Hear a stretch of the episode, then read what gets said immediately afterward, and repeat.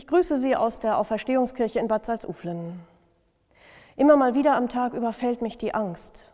Das sagen im Augenblick viele.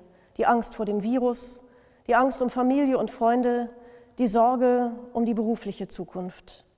Das passiert, wenn man oft am Tag Nachrichten guckt und wenn plötzlich Leerlauf ist, wo vorher Betriebsamkeit war. Das ist auch normal, dass uns die Angst immer wieder einholt. Sie überfällt uns mal am Tag und wohl oft auch in der Nacht. Aber es kommt darauf an, welche Macht wir ihr über unser Leben geben. Mich hat beeindruckt, was Martin Luther einmal einem jungen Mann in einem Brief geschrieben hat. Dieser Mann hieß Matthias und er war Organist und er war von der Schwermut geplagt. Er hatte mit Angstzuständen zu tun und sah oft keine Zukunft für sich.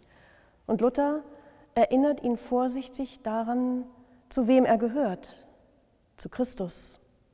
Und dann schreibt er ihm dies. Darum, wenn ihr traurig seid und es will überhand nehmen, so sprecht auf.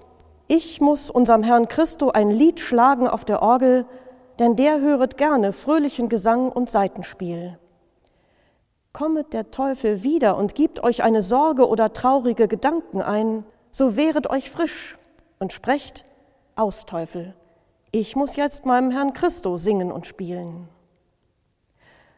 Luther nimmt in diesem Brief die Angst des Matthias ganz ernst. Er sagt nicht, ist ja alles nicht so schlimm, alles wird gut. Aber er leitet ihn an zu fragen, wem er die Ehre geben will, der Sorge oder Christus, der für ihn gestorben und auferstanden ist. Und das ist ja auch die Frage für uns. Wem geben wir im Moment die Ehre?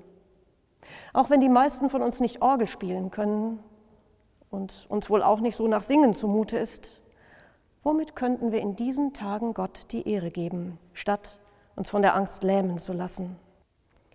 Vielleicht könnten Sie Gott ehren, indem Sie jemanden anrufen, von dem Sie wissen, dass er jetzt sehr einsam ist.